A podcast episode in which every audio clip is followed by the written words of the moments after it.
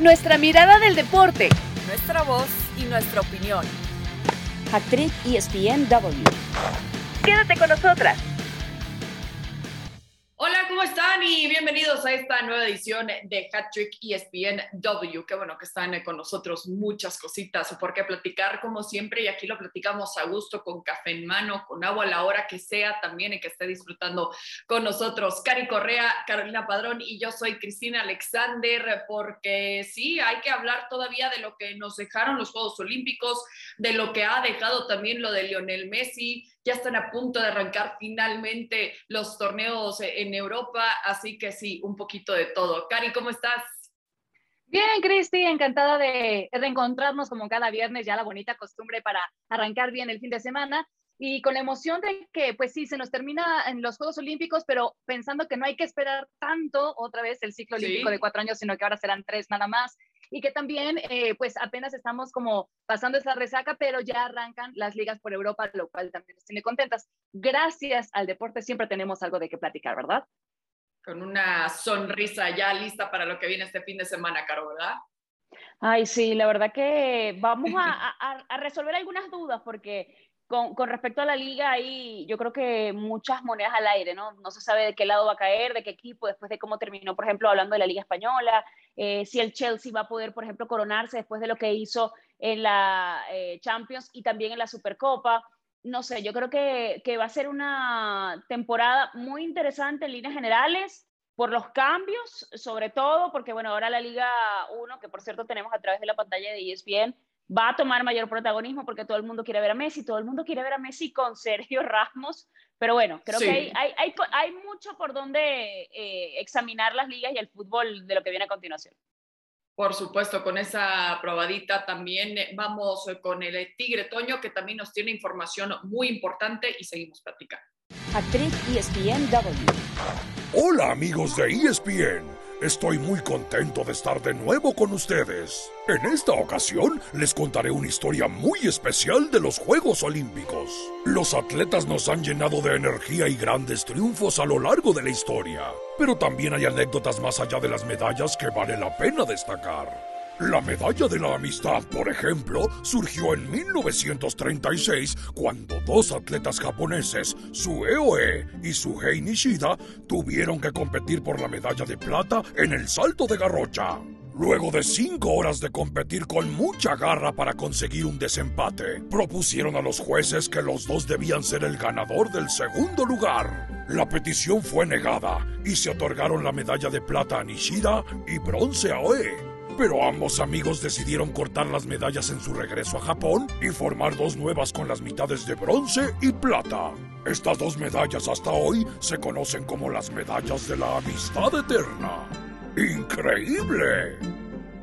Tokio 2020 también nos ha regalado historias donde triunfa el compañerismo y la amistad como la de Esa Barshim y Gianmarco Tamberi, quienes acordaron compartir la medalla de oro en salto de altura tras dos horas de competencia en donde ambos quedaron empatados. Este gran hecho en el podio olímpico no ocurría desde 1912, cuando Jim Thorpe había ganado el oro en pentatlón y decatlón. Sin embargo, le fueron retirados esos triunfos por haber recibido dinero por jugar béisbol en su juventud. Esas medallas pasaron a los ganadores de la plata en cada disciplina, Ferdinand B. y Hugo Weislander. Fue hasta 1982, años después de la muerte de Thorpe, que el Comité Olímpico decidió indultarlo y los otros atletas compartieron las medallas de oro con el estadounidense. Regresamos con ustedes. Actriz ESPNW. Muchas gracias al Tigre Toño por esa información importante. Seguimos destacando de lo que nos dejaron también en los Juegos Olímpicos. Eh, Cari, pensando en un, en un tema, en un atleta también, eh, para ti, ¿qué marcaron estos Juegos Olímpicos en Tokio? Eh, pues yo creo que si se trata de inspiración, la marca o la huella que han dejado estos Juegos, eh, independientemente de la incorporación de nuevas disciplinas, es también el volver a ver a los jóvenes, ¿no? Y lo que han hecho eh, en esta justa apenas eh, unos 13, 16 años y colgándose medallas. Hay que voltear a ver lo que hicieron las chicas en el skateboarding femenino. 13 años, 13 años y 16 así en el podio con representantes locales, tanto japonesas como la chica brasileña.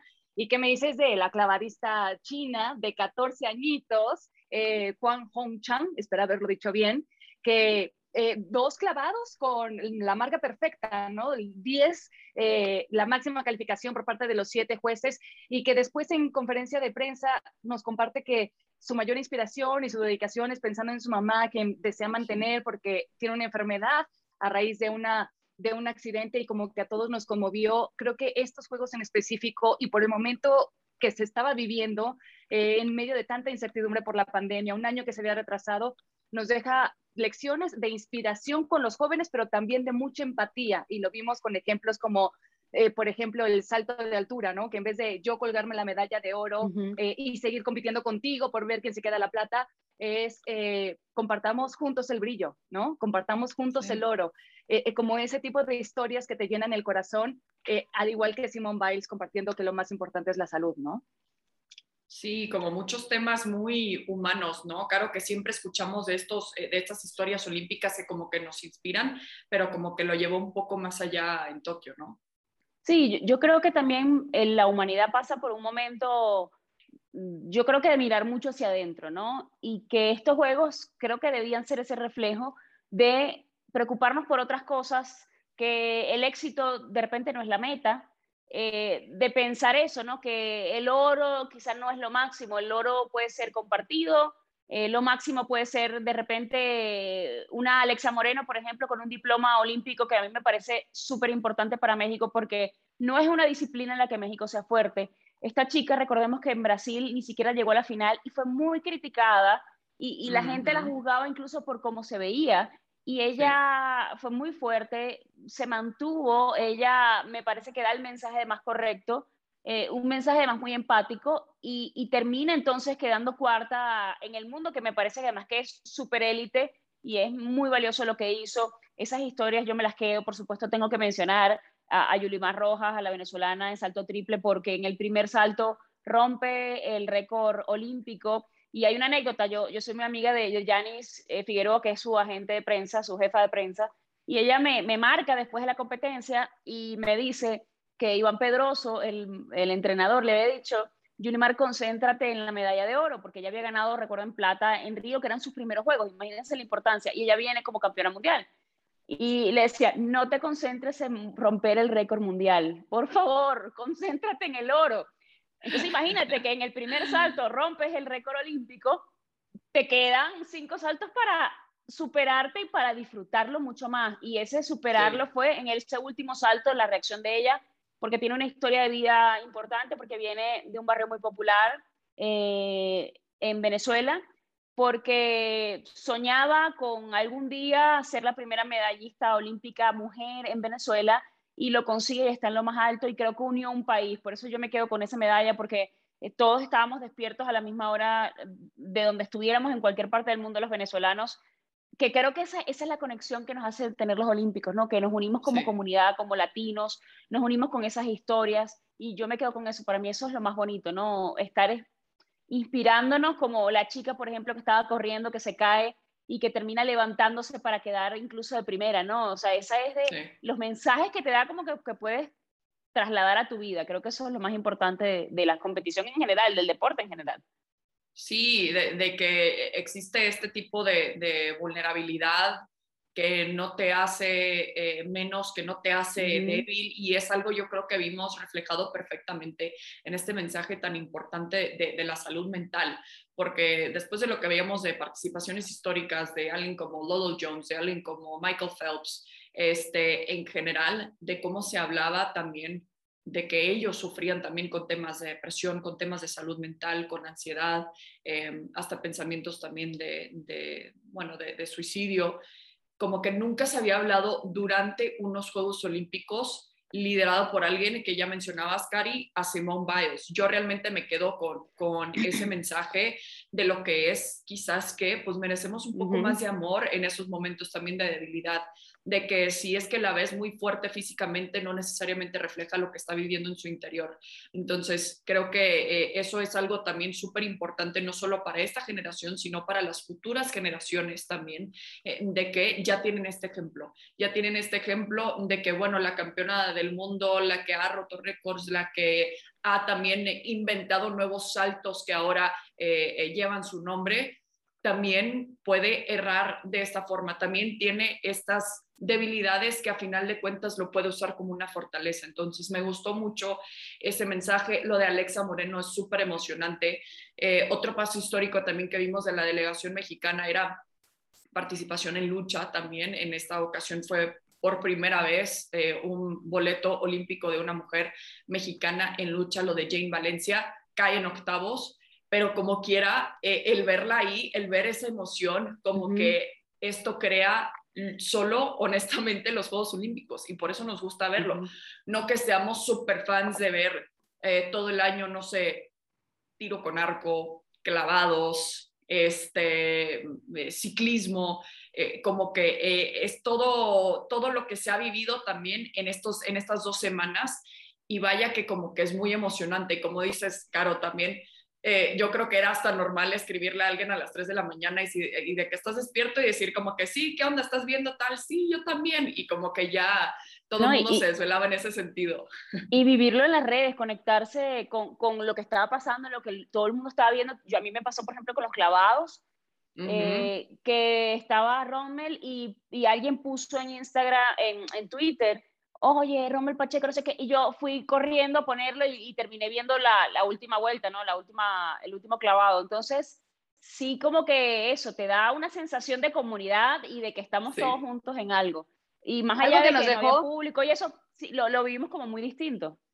Lo que nos dejó seguro a todos los Juegos Olímpicos es unas ojeras que ya llegaron para quedarse.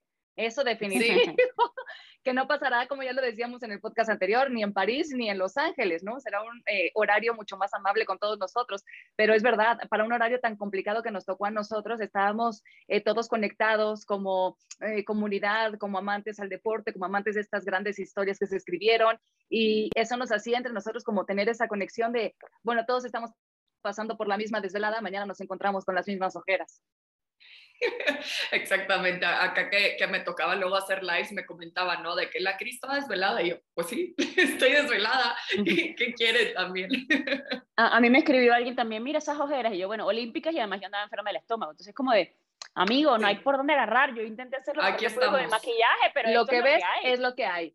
Tal cual, sí. Exactamente, sí. Entonces, con eso vamos a hacer nuestra primera pausa en Hattrick ESPNW, pero regresamos ahora sí para hablar de Leo Messi y las ligas europeas.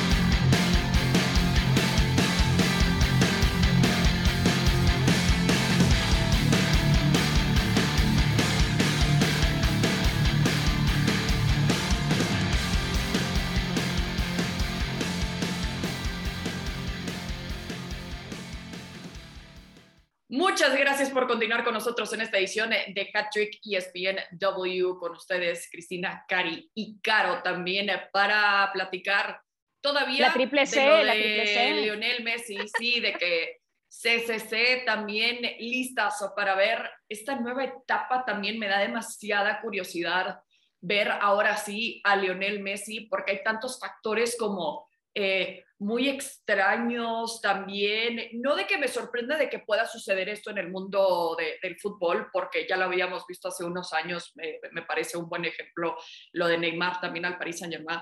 Pero, claro, lo que se me hace muy de que ahora sí ya no sé qué pueda suceder en el mundo de fútbol es ver a Leo Messi y a Sergio Ramos platicar y atacados de la risa juntos en un entrenamiento portando la misma playera. No, no, no, pero primero, son varias lecturas, porque a veces uno toma el fútbol o el deporte como una guerra civil y no lo es. Eh, hay códigos, ciertamente, las cosas se pueden calentar en algún momento, ciertamente hay rivalidades históricas que importan y pesan, ciertamente. Pero más allá de, hemos visto después de muchos partidos a, un Neymar, después de Copa América, conversando con, con Messi a pesar de haber perdido, sonriendo. Yo creo que son las lecciones que en este momento el mundo necesita. Eh, a mí me alucinó cuando Sergio Ramos puso la foto en su Instagram de su camiseta con el 4 y la camiseta al lado de Messi con el 30 y decir quién lo iba a decir. Realmente quién lo iba a decir. Y fíjate qué importante y qué inteligente la movida del conjunto del PSG, que se termina quedando con los dos capitanes de los dos equipos más importantes, dos históricos a costo cero. Obviamente, más allá de tienes que pagarles, etcétera, tienes que hacer el hueco en la plantilla, en la nómina, pero tienes a un, a un defensor referente, que es garantía de goles además, que tiene liderazgo, que es, yo creo que un, un apoyo y que sabe jugar los 90 minutos con la cabeza caliente. El tipo siempre está metido en el juego y tiene, por supuesto, uno de los mejores delanteros de la historia. Entonces, para mí va a ser una combinación importante. Eh, No sé si Cari estará de acuerdo, porque yo me acuerdo cuando llegó Pep Guardiola al Barça, que empieza a limpiar aquel vestuario por la cantidad de ego que había y, y cómo manejar esas situaciones. Y yo creo que va a ser uno de los principales retos que va a tener Pochettino, porque vamos a estar claros, este equipo presión nunca ha tenido, porque nunca ha ganado la Champions, porque sí, ya Sí. llegó a una final y, y, si- y si sacamos la cuenta, que es lo que yo siempre digo, desde su fundación en los años 50 hasta el día de hoy, pues quizá no le tomó tanto aparecer en una final como a otros equipos, pero pues el, el tener una cantidad de, importante de talento no te garantiza que vayas a ganar nada, ni que vayas a arrasar, ni que vayas a marcar época, pero sí se le exige ahora que lo haga. Ahí va a estar la presión, exacto, porque eh, yo eh, quizá ahí sí difiero un poco con Carito, porque dice, no, no, no es un equipo que tenga la presión histórica de conseguir este, la Champions, pero sabemos todos que se ha vuelto una obsesión y que si han soltado... eh, pues, Ahora sí tremendos- lo tiene, ¿no? Ahora, Ahora sí no claro, ahora sí. Ahora, y, y sí, efectivamente va a ser Pero- un reto pero es para una- Pochettino. Pero es una obsesión como nueva, o sea, digo, por Muy Madrid nueva. uno, uno espera que gane siempre, pero el PSG Muy nueva que de logró como llegar a la hace final, dos, tres años, ¿no? Exacto, Sí. exacto. Ese, ese es mi punto con decir históricamente, pues la gente, ay, el PSG, no, como que no le pones el Mismo foco. caso, Y- mismo caso que el City, ¿no? Por eso se le presiona tanto por la inversión Tal cual, que se le ha hecho. tal cual. Exacto, y por todos los esfuerzos que vienen haciendo en los últimos años por hacerse de grandes jugadores, de grandes fichajes. eh, y, obviamente sí, ahora va a ser un reto para Pochettino porque por donde mires, línea por línea, todos son figuras, todos son estrellas, talentosos y todos son competitivos y quieren jugar, obviamente. Pero yo creo que... eh, y, a- y hace no mucho supimos también de las diferencias que había dentro de ese mismo vestidor entre Neymar y Cavani, ¿no? ¿Cómo salió Cavani de ahí? Acá la Ujú. ventaja es que Neymar es un gran Ujú. amigo de Lionel Messi y que de hecho me queda la sensación en general de que todos se cuadran ante la llegada del argentino porque entienden la importancia de la llegada de Lionel Messi a este cuadro y, y no tienen como, yo no les veo como ninguna pata floja, o sea, por ningún lado. Fíjate, eh, Reina, y no sé si estás de acuerdo o estarán las dos de acuerdo, que, por ejemplo, cuando le- Neymar le ofrece el 10 y él dice que no, Sí. me parece que fue un gesto incluso para el vestuario. De, a ver, yo Fenomenal. vengo aquí por el, Yo voy llegando del grupo, yo voy llegando Claro. y me quiero incorporar, bueno, si es el 30, es el 30, ¿sabes? Como que no, no, y no es porque era su amigo, ¿eh? Y no era porque era su amigo. Es una muestra de respeto a Neymar, que también se ha ganado ese número, que se ha ganado su lugar también en el París y que ahora dice, sí, yo respeto totalmente que yo vengo llegando y no llega como soy la figura, soy el más importante, Totalmente. aunque muchos lo veamos también de esa forma. Aparte, Bueno, porque, porque mí- lo es, lo es, pero, pero dar el mensaje correcto te garantiza ser grupo. Exacto. Exacto, todos tienen que porque no- no, entender que- así. la importancia de no hacer grupos, sino de ser un solo equipo con el mismo objetivo. Si 100%. todos entienden eso, eh, porque ah, ya estaba, ya saben, hay mil teorías de la conspiración alrededor de la llegada de Messi, ¿no? Y unas de esas eran, eh, se van a armar los grupitos, o sea, por un lado Ramos con Keylor, con eh, a lo mejor Di María, pero bueno, no, porque Di María es también del grupo de Messi, por la selección argentina, con Paredes, no sé qué. En realidad, yo creo que hoy todos los que están en el PSG entienden la importancia de hacer un solo equipo, no grupos. Y ahí está la clave también con Pochettino. Eh, y, y fíjate que eso lo hizo Pep Guardiola en su momento. Él, en- a, a nivel de comedor, cuando compartían, prohibió, él decía los, los, los, mm, Ah, las sí. agrupaciones de, por ejemplo, juntaran. brasileños con brasileños. No, no, no. Y dijo, todo el mundo habla el mismo idioma dentro de nuestras instalaciones. Tratando de regular eso, de no, que no se formaran camarillas o grupitos, sino que jugaran y que todos se entendieran con el mismo grupo. De hecho, todos los días cambiaban las mesas. Entonces tú, a ti te tocaba sentarte no te tocaba sentarte y compartir con los compañeros que normalmente de repente no hablabas. Entonces vamos a ver qué hace Pochettino al respecto porque eso me parece a mí muy interesante. Tiene todas las herramientas para ser un super equipo de antología. Vamos a ver entonces con esta presión cómo responde el grupo. Yo creo que también muchos de ellos, como Neymar, por ejemplo, sobre todo yo lo veo por el punto de vista de la personalidad de Neymar, eh, creo que estaba esperando esto, estaba esperando que llegara un Messi, estaba esperando que el equipo diera no un salto de calidad porque ya calidad había, pero sí que se pusiera en otro nivel porque Messi pone cualquier cosa en otro nivel, lo vemos a nivel de marketing, a nivel económico o al que sea. Realmente el aporte que van a tener va a ser eh, un aporte digno de, de eso, de, de favoritos de Champions. Es que acá no fue un salto, para mí se subieron a una nave espacial y están ya viendo todas las estrellitas a su alrededor, porque eso es lo que va a ser este equipo de París. Ahora, así lo vemos en este momento. Otra cosa es verlos jugar. No estoy diciendo que los resultados van a llegar de manera inmediata en los primeros dos, tres partidos, en donde sí tiene que ver Pochettino también, bueno, a quién voy a usar, porque eso sí es otra, ¿eh? A quién voy a usar para la liga, a quién voy a usar para la Champions, porque por lo mismo que decimos, sí, por supuesto es importante la figura de Sergio Ramos, también va a tener que cuidar y administrar sus minutos. Leo Messi acaba de cumplir 34 años. Yo sé que las lesiones no lo han perseguido tanto, pero ya está llegando a esa edad donde sí él mismo también tiene que pensar ya en esas cosas.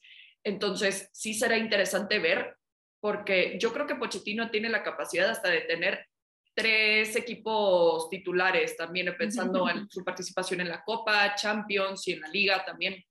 Pero, sabes que yo no, yo no creo que, que, ahorita sea viable porque la gente va a ir y va, va o sea, el, estadio iba a abrir en el primer juego local, creo que eran 50 mil personas. Y, y, todo el mundo a querer ir a ver a Messi siempre. La gente va a poner la tele para, que, para ver a qué hace Messi. Entonces yo no sé si, si lo va a administrar porque hay un tema con estos jugadores que siempre quieren estar, que siempre quieren aparecer. Eh, que quizás no manejan muy bien el tema de en algún punto ser sustitutos o, que los sienten. Entonces yo no sé, no, no, lo tengo muy claro en ese sentido. Bueno, pero que juegue, que juegue 60 minutos, que juegue 50 y tantos, o sea, que no sean los 90 minutos completitos también, porque yo entiendo que sí tiene que cumplir con estas exigencias de, de la afición. Pero, pero Cari, ¿no pienses que ya en este punto también pensando si es que Messi quiere durar otros 3, 4 años en, en el fútbol, ahora sí tiene que planear de esta forma también?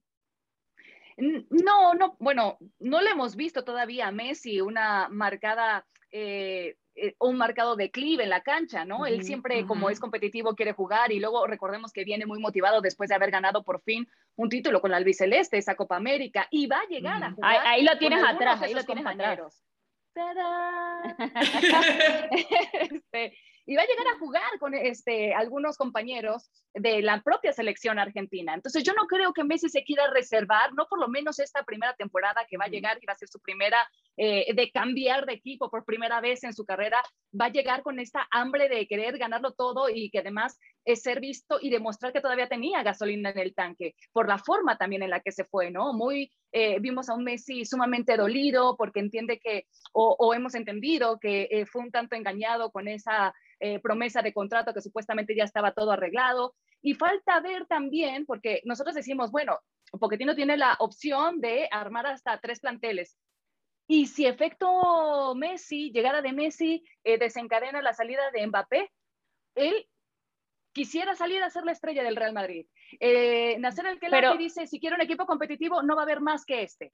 Pero además, el que la dijo supuestamente eh, el día de la, de la presentación de Messi que Mbappé se iba a quedar. Porque yo lo veo así, y yo no sé qué opinan ustedes, porque me encantaría saber la opinión, porque, a ver, a, a Mbappé le queda un año de contrato. Entonces, o lo vendes ahora o se te va a ir gratis. ¿Ustedes qué harían? ¿Jugar la Champions con el Ferrari último modelo, con los rines de lujo, con las llantas de lujo, con todo? O decir, bueno, me voy a ganar, no sé, 100 millones, 120, no sé cuánto podría costar ahorita, eh, cuánto podrían pagar por, por Mbappé, pero poniendo unos 120, lo, vendo, ¿qué hago? O, o, voy con todo, con la Champions total, que el dinero a mí no me... No me, no, que se quede, que se quede. Si, si, fuera, si fuera mi decisión también, y yo diría, Mbappé, quédate, porque tuve la oportunidad de, de platicar sobre justamente este tema con David Faitelson que lo describía como una graduación para Kylian Mbappé. De ahora sí poder aprovechar, no es que lo, no lo pudiera hacer con, con Neymar, pero eh, está en otro nivel, honestamente, cuando hablamos de, de, Lionel Messi. Entonces, Mbappé tiene que encontrar la manera de realmente aprender de él, de poder explotar a su lado, porque yo creo que ahora, antes de la llegada de, de Messi, Mbappé ya dijo, bueno, aguanto este año más, busco otra vez la Champions y, y luego me voy al, al, Real Madrid, que sé que las ganas que, que tienen. Pero siento que llegó Leo Messi fue de que nadie me dijo que venía, ¿qué onda? Y ya como que no. ahora sí, su futuro está como que, ok, ahora sí me tengo que pensar seriamente la, las cosas y que quizás me conviene quedarme en el París, si es que este París ahora puede ser un equipo histórico, que en cuanto a nombre uh -huh. sí tiene la capacidad de, de hacerlo. Entonces, en cuanto a madurez, yo creo que este sí va a ser el año de Kylian Mbappé, porque acuérdense que les dije que para mí llegó ese fallo de, de penal en un momento indicado para Mbappé de poder errar, de poder decir uh -huh. exactamente y de decir de que, bueno, ya aprendí, ahora quiero aprender de mis errores y ser mejor y qué mejor que tener a, a Leo Messi a un lado, ¿no? Totalmente. Hay dos versiones, Carito. Si estás en la posición de Kylian Mbappé, lo más inteligente, recordamos que tiene 22 años y ya es campeón del mundo. Eh, lo mejor sería Ahora, a ver, realmente equipo competitivo que tenga todas las credenciales para ganar la Champions, no hay más que el PSG. Habrá quienes le compitan, pero el PSG hoy mismo es el que pinta para hacerse de todo. Entonces, si eres inteligente, te quedas en el PSG ese año que te queda para jugar con Messi, que como dice Cristi, te pone en otro nivel, que es un sueño para todo el mundo en su carrera jugar con Messi, y después de ese año donde tienes muchas chances de ganarlo todo, te vas como campeón del mundo, como campeón de la Champions, como campeón de la Liga Francesa o de lo que quieras, te va súper bien cotizado. Ese es el lado de Mbappé. Ahora, el lado del PSG, considerando que obviamente nada más le queda un año de contrato, pues tú dices, yo no lo quiero vender para como una medida estratégica, reevaluarlo mejor, que te den más dinero por él si realmente lo quieren, ¿no? Porque no te, no te modifica en realidad deshacerte de Kylian Mbappé, por ahí puedes armar la tripleta con Neymar, Messi, Di María, que además se entiende perfectamente con Messi, eh, o te esperas un año y sabes que no vas a obtener un solo peso por él, que no es precisamente el PSG el equipo que más se preocupe por Exacto. el tema de las finanzas, ¿verdad? Pero, pero tienes estas dos opciones. Si eres el PSG, no le importa mucho, y si eres Mbappé y eres inteligente, deberías de, de quedarte. Mira lo que le pasó a Neymar cuando dijo, me voy para brillar yo solo en otro equipo. Y no ganó sí, nada. me gusta. Yo opino exactamente lo mismo. Yo, yo diría, sí. yo voy con todo, me quedo con el lujo Sí, y, y, junto esta, este triente que, para ver qué puede hacer. Y para, porque me parece que puede ganar más eh, el PSG teniéndolo, teniendo a los tres que vendiendo a uno y sacando dinero. O sea, creo que los aprovechas más a nivel deportivo, a nivel de imagen y a nivel de exposición mundial porque la van a tener que de repente diciendo, bueno, voy a sacar un dinerito acá, no, como dice, no, es, no, no, no necesita para pagar la hipoteca el conjunto del PSG, esa platica. Sí, sí, exacto. exacto. El, que, el que sí se tiene que preocupar por las finanzas es el equipo del Barça también, que sabemos que, bueno, se le va a complicar también bastante pensando en esta próxima temporada y aprovechando este tema también les quiero preguntar ahora cómo va a ser la liga para ustedes sin Lionel Messi menos competitiva y, y, menos vistosa, evidentemente. La liga necesita una gran estrella, en este momento no la tiene. Vamos a ver entonces si, si Mbappé llegaría en un año, si Holland termina jugando también en algún punto eh, en la liga, seguramente será así en un futuro. Pero por ahora eh, no, pinta, no pinta bien la situación. Eh, se reportaban bajísimas entradas en cuanto a la venta de, de boletos para los abonados del Barcelona para ver el debut del fin de semana ante la Real Sí, como 15 mil, ¿no? Un poco más sí, de, de y, y, creo que estaban a la venta 50 mil, tengo entendido. Uh -huh, Entonces, uh -huh. eh, eso te dice el descontento que hay sobre todo el aficionado porque se sienten engañados por, por claro. la, la, una oferta de la porta que que era básicamente amarrar a Messi y cosa que no sucedió. Sí. Y además no sucedió, bueno, ya lo hemos hablado porque ese no es el tema del día pero yo no sé, yo no lo veo claro. Vamos a ver cuánto puede aprovechar el conjunto del Atlético también como para, para salir y, y, con figuras como Luis Suárez y con el torneo que hizo pasado, que además a mí me parece que el torneo, el, el Atlético dio todas las concesiones a los rivales para que en algún momento le arrebataran el liderato y todo el mundo se quedó como mirando al cielo 100%. y nadie hizo nada. Entonces yo no tengo muy claro el panorama. Para mí sigue siendo eh, favorito eh, el conjunto del Atlético. Eh, el, el, el, Barcelona toma o tiene la, la, ficha de Memphis Depay que Ronald Koeman estaba desde el día uno que llegó con la necedad, con o el interés, no sé cómo decirle, de que sí. lo contrataran. Lo vimos que marcó en, en amistoso ya en el Gamper, eh, pero bueno, vamos a ver entonces y también cómo le va al Real Madrid, que, que, tampoco es que Benzema ya se haya retirado, o sea, tienen un equipo que se está rearmando, entonces yo no sé cómo va a ser. Sí, o de que ya le hayan conseguido la figura que también está esperando. Benzema, ¿no? No, y, y, el tema de la, cómo le va a ir a David Alaba, por ejemplo, eh, cómo va sí. a ser ahora la defensa sin Barán y sin Ramos, no sé, yo, yo veo como muchos, Muy raro. muchos, muchos vamos a Sí. ver. Ah, Para mí, hoy por hoy, para ser francos, eh, no hay algo que me motive, que me atraiga en especial de este torneo, que de por sí ya sabíamos que desde hace varios años se trataba de dos o tres nada más. Pero creo que ahora, justamente como dice Caro, como no hay esas grandes figuras en estos grandes equipos, pues pudiera verse hasta un torneo más competitivo, más parejo, ¿no? Con más posibilidades para otros equipos. Mira Sí. cómo se ha armado también el Sevilla, ¿no? Eh, Sí. Con un con un técnico súper confiable, experimentado. O También lo que vimos del Villarreal también en la Europa League. ¿Por qué no? Entonces, recordemos cómo fue el cierre de la temporada pasada, que ya decía Carito, el Atlético en algún momento como que bajó las velocidades y permitió hasta que los otros le hicieran algo ahí de, de- de sombra o de pelea. Y la- en la última fecha fue cardíaca para todos y todos estábamos pegados de tres televisores al mismo tiempo viendo los partidos.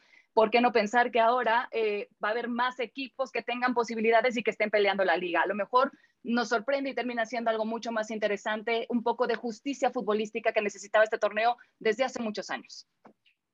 Sí, yo estoy de acuerdo con ustedes, como que no, no quiero usar la palabra desangelada ya lo que, lo que viene en esta próxima temporada, pero por supuesto que cambian las cosas y estamos hablando de un solo jugador que se fue, pero ese jugador también era, como dices, Caro, es súper importante. Deja tú que haya sido la última figura también del Barça, que sí, yo sé que todavía está Busquets y todavía está Piqué y todavía está Jordi Alba, pero nadie se compara con la historia de. Lionel Messi con el Barça, pero también tienes razón, que en cuanto a figuras en la liga, como que uno así, no, claro, es, es este, pues, pues no, era, era Leo Messi que y ya no está. Hace unos años ya se te había ido Neymar, se te fue Cristiano. Ahí como que la liga empezó a deslavarse un poco, ¿no? Pero te quedaba Messi. Y los últimos años, o por lo menos el último año, eh, eh, la, la figura o el interés de seguir a estos equipos eh, se convirtió más eh, desde el tema del burofax, pero que si el complot de las redes sociales del Barcelona, las Sí, la venta de Suárez. Claro, eran como muchas Lo- los rumores de. Ramos, o sea, sí, sí como que Era eran puro morbo hasta y lo, de, hasta lo de Rakitic también decías, qué ridiculez, lo La- de la Bartomeu que Superliga. decíamos, ya vete, que todavía se quería quedar y era de que ya Sí, vete, por favor. Y La- la como que Superliga. ya ahora sí, y lo que se hablaba tanto de justamente lo de Bartomeu, ¿no? Que no, que Claro. dejó el Barcelona con, unas, eh, con una situación de, de finanzas bastante complicada y ahora sí realmente se está reflejando de qué tan malo está. Joan Laporta usa las palabras una nefasta herencia porque es lo que es. Y Ujú. mucha gente dice, quiere apuntar el dedo y pues ¿quién está ahí? Está Joan Laporta, que bien lo, que bien lo decían también, que uno de sus, no quiero decir promesas, pero uno, una estrategia en cuanto a su campaña decía, si yo me quedo, se va a quedar Lionel Messi Pero- también, pero, o por es ejemplo, como más ahí- garantía. Pero allí fue hipócrita porque, bueno, básicamente vendió a humo porque él sabía y tenían, ellos tenían conocimiento de cómo estaban las finanzas, sabía que no iba a pasar. Eh, y sabía que no iba a pasar mucha gente que además, señores, dejen de decir que juegue gratis, no se puede. Eh, hay un tema le- de legislaciones en donde él nada más podía jugar eh, rebajándose mínimo el cinco, máximo, mejor dicho, el 50% que fue lo que hizo. De hecho, él no sabía y, y ofreció más y la- el Barça le dijo como que es que ni siquiera que me ofrezcas gratis no me dan, no me dan los números, no te puedes inscribir. Entonces ellos ya sabían que eso no iba a pasar y aún así le vendió humo a los, a los fans y a, los- y a los hinchas del Barça. Que eso es lo que me parece súper grave. Por eso yo creo que es el, el tema de las entradas, de que la gente dice, sabes que por lo menos mi descontento yo lo voy a, a- a expresar de alguna manera, ¿no? Y me parece Sí. súper válido. Sí, sí, 100%. Entonces, bueno, ahí el, tema de, la liga también. Cari, ¿querías decir algo más antes de cerrar? nada más para cerrar, que me parece increíble la situación económica tan precaria que está pasando el Barcelona cuando eh, no hace mucho tiempo, hace unos años, tuvieron una generación espectacular con Xavi Iniesta, pero eh, Puyol, Valdés, que no les costaron nada porque ellos mismos los formaron, al propio Messi, y que dejaron tanta plata en las arcas del club, que e, es, es, de locos creer que hoy por hoy sea el club que sufre más a nivel económico. Es terrible y para que se recuperen de esto les va a llevar quizá unos años. No quiero romper el corazón de todos los aficionados blaugranas, pero ahora pero mismo un Agüero está lesionado, no registrado y, y, tienen a Depay, pero no se ve por dónde pueda volver a salir una generación exitosa del el Barcelona hoy por hoy. Sí, bueno, todos los memes que, que salían también de, de Griezmann, ¿no? El, más contento también, sabiendo que ya se iba a quedar también en el Barça, al menos para la próxima temporada. Pero no solo hablemos de la liga, sino también veíamos movimientos importantes y todavía estamos a la espera de lo que pueda suceder con Harry Kane. También se confirmaba también lo, lo de Romelu Lukaku, que es otro fichaje, por supuesto, también bastante importante, eh, que ahora vivirá su segunda etapa con, con el Chelsea. Caro, ahora sí, mencionabas al inicio del programa de lo que es capaz este equipo de los, de los Blues. Después de lo que ya vimos la temporada pasada, ¿se puede llevar finalmente la Premier? Yo creo que sí, y fíjate que algo que a mí me gusta mucho de la Premier es que no es predecible. El City con, todo lo, con todos los fichajes, vale, termina evidentemente ganando la liga pasada, pero eh, si nos remontamos a unas ligas, el Liverpool había dominado y había también conseguido en algún punto un récord y había dominado Europa y ahora aparece el Chelsea. Entonces yo creo que sí va a ser interesante porque trae eh, es un equipo para mí muy balanceado, que ha hecho fichajes importantes, que se sabe mover, pero sobre todo lo que yo eh, le destaco a Tomás Tuchel es eh, el punto en donde consigues un vestidor destruido, destrozado, moralmente acabado, lo reactivas, lo levantas, lo mimas y lo consigues convertir y cambiar la dinámica negativa, mala que había entre los jugadores en una totalmente positiva y ganadora. A mí me parece eso y, y que viene, lo vimos en la Supercopa, viene como con esa inercia eh, complicada y me parece una situación inmejorable de cara a, ofrecer justamente espectáculo, ¿no? Porque yo creo que es complicado en este momento soltar una predicción o soltar un, favorito, porque creo que hay varios equipos llamados a estar peleando. Yo quiero también ver con las incorporaciones que tuvo el United, qué posición también va a tener este equipo, que creo que tiene muchos años tratando de, recobrar esas primeras posiciones, esa, esa ese punto histórico que siempre lo ha caracterizado. Sí, y, y en tantas ocasiones que veíamos que ya iban a correr a, a Ole Solskjaer, también, bueno, ya aquí lleva una mala rachita y pum, pum, pum, agarra una racha también importante. Entonces yo creo que esta es la oportunidad también del Manchester United, la oportunidad de Ole, Ole Solskjaer de al menos ya no ser ese equipo que solo tenga una seguidilla importantes, no sé, de victorias y que vuelva a caer también y decir, bueno, es el Manchester United de, siempre, aunque el dicho es same old Arsenal también, pero el Arsenal, bueno, difícilmente también podrá tener una temporada destacada, por lo mismo que decíamos del Chelsea, por lo mismo que decíamos, Cari, también del Manchester City, que ya tiene también a Jack Grealish, que, en cuanto a popularidad yo creo que fue de los más también en la selección inglesa, la reacción que veíamos cada vez que entraba al terreno de juego, se paraban y sí, qué bueno, y finalmente va, va a entrar. Entonces, de nueva cuenta existe esta presión para Pep Guardiola que se quedó a nada de finalmente quedarse con la orejona. Claro, mucha presión para Pep Guardiola, que como dices, eh, llega Grealish y estemos pendientes de esa posible llegada que están peleando por hacerse de, de Harry Kane. Eh, eh, obviamente más todo lo que ya tenían, pues se vuelve un conjunto todavía mucho más atractivo, pero yo también no, no quitaría el dedo del renglón en lo que ya marcaba Carito acerca del Chelsea, porque estamos hablando de un equipo ya dotado y probado que se fortalece con la llegada de Lukaku, que terminaron la campaña pasada de Premier como el octavo equipo en el puesto de, goles, ¿no? Y para eso va a llegar Lukaku seguramente en un, en un gran momento de su carrera ayudarles o a remediar el asunto y un equipo que ya no le tiene miedo al Manchester City, ¿no? Que normalmente arrasa en el torneo local, porque ya saben lo que es ganarles además en la Supercopa.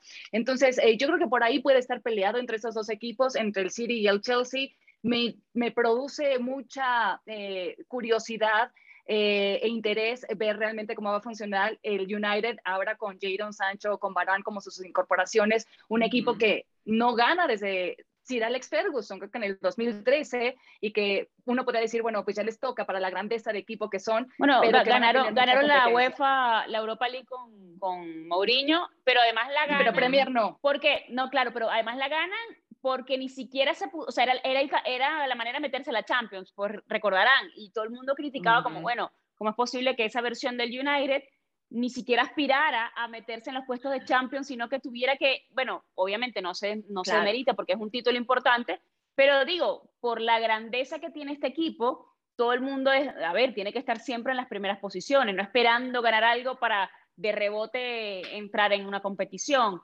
Pero a mí me, me, me genera eso, por lo menos el United, e, ese tema de cómo va a ser, no sé, yo creo que en la época de Mourinho, Mourinho criticó mucho el tema de los fichajes, creo que han, han, sido acertados en este mercado.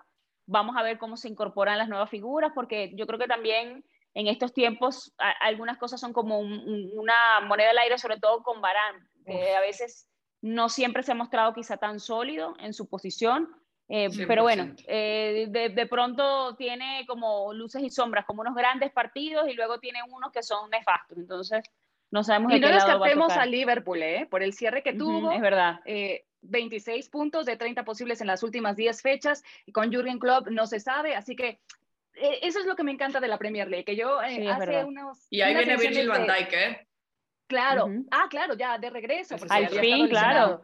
Eh, que yo lo comenté creo que en nuestros primeros podcasts, a mí si me dices, es que va a jugar el United con el City o con el Chelsea, pero eh, eh, no sé, o sea, tienes tantas opciones, el Arsenal, eh, que me levanto temprano para ver el partido, ¿no? Que no me pasa lo mismo con otras ligas, perdón, pero con todo respeto, si me dices, es que, no sé, va a jugar la Premier el es la con el Eibar. Y, y, Sí. y hay, que ver a- hay que ver también a Raúl, que no hemos mencionado el tema de, de Wolverhampton, ¿no? Que está de Sí. regreso. A ver, y, y deseándole, por supuesto, lo mejor, porque yo digo que la salud y la vida está por encima de cualquier cosa, evidentemente. Puede sonar estúpido, pero a veces la gente se le olvida que son personas que padecen y que pues cada quien tiene ciertas condiciones, ciertas circunstancias y que velar por sí mismo y por sus familias, pero Eso. esperemos que tenga una gran campaña. Sí, Y le obvia- podemos ver un partido de 90 obviamente. minutos. Exacto, obviamente como que ya, ya presume esa cicatriz porque va más allá de lo que sucedió en el campo, Caro, dices, esa experiencia que tuvo de, de susto también que no se le desea a nadie, también a, a su esposa, por supuesto también pensando eh, en su niña. Entonces, al final yo creo que con ese tipo de motivación va a regresar al campo en donde al final, bueno, es también muy feliz. Ahora tendrá otro, otro técnico, Nuno Espíritu Santo, que eh, va a probar también su suerte ahora en el equipo de Tottenham. Entonces, como que muchos cambios hasta también eh, de banquillo interesante, pero el Wolverhampton si extrañaba a, a alguien era, era Raúl Jiménez Ujú. también. Entonces, habrá que ver si al menos podemos volver a ver ese equipo de los Wolves que pelea al menos eh, pues el sexto, séptimo puesto también, eh, con aspiraciones de, de lo que puede ser también una Europa League. Eh, me quedo con lo que dijeron también de Liverpool, más que nada de el regreso de Virgil van Dijk, de que ya no tenga que sufrir Jürgen Klopp con tantas lesiones, porque qué barbaridad, se le estaban acabando las opciones de defensas centrales, pero también veíamos jóvenes, por supuesto, eh, tomar esa apuesta, entrar al campo, tratar de hacer el trabajo, aunque no lo hagan a la perfección, por supuesto, se admira el que, el que le echen ese tipo de ganas. Por lo último, les quiero preguntar su pronóstico, esto está difícil, su pronóstico de campeón. Bueno, no en todos, ¿eh? En la Liga, la Ay. Premier y la Bundesliga. Caro, dijiste que tu favorito en la Liga era el Atlético de Madrid la me, voy a Premier? ir por el, me, me voy a ir por el Atlético en la Premier, el Chelsea, y en la Bundesliga. eh, Bayern Múnich. Sí, también esa. La más Esa fácil. está, eh, esa está sencilla también. Claro.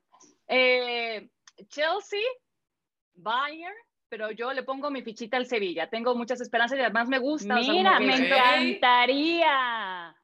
La verdad, o sea, y, y mira, si llega el Tecatito Corona, vamos más fuerte. Sí, señores. Reforzando, se han reforzado increíblemente. Tienen a los Cierto. laterales este, argentinos, eh, eh, bueno, seleccionados argentinos. Tecatito sería un seleccionado mexicano. eh, está Papu Gómez, Acuña, pero eh, bueno, no sé, han armado la verdad un yo- equipazo.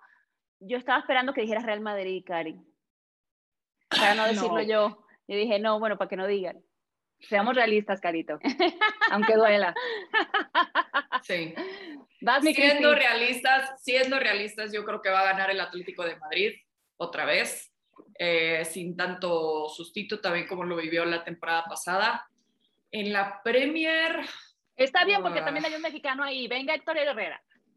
sí, eso también. En la Premier es que sí está difícil no decir Chelsea, honestamente, con- con- por lo que vimos la temporada pasada, porque dices, bueno, es que no lo ganaron la temporada pasada, porque Tuchel no estuvo toda la temporada. También Ujú, increíblemente, porque en 100 días llegó a la final de la Champions. Entonces me voy a quedar con Chelsea y sí, en la Bundesliga tengo que decir todavía eh, el Bayern Múnich. Así que Bueno, la, la, la- que pierda o gane, bueno, termina pagando por lo menos los cafés, los, los.